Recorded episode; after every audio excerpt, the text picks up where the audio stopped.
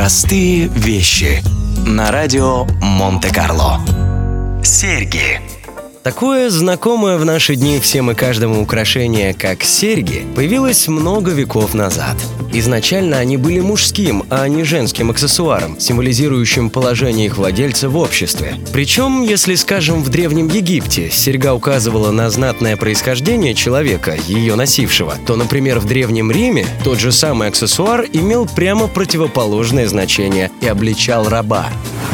В средневековой Европе серьги долгое время считались небогоугодным аксессуаром, так как в XIII веке католическая церковь запретила каким-либо образом изменять человеческое тело, в том числе и прокалывать уши. Запретом этим пренебрегали лишь цыгане, воры и моряки, чаще всего пираты – в эпоху Возрождения серьги из опального предмета превратились в одно из самых модных украшений. Дворяне и богатые горожане, как мужского, так и женского пола, заказывали серьги у лучших ювелиров.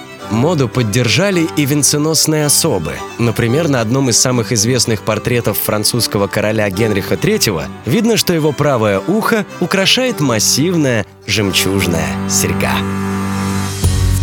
Простые вещи на радио Монте-Карло.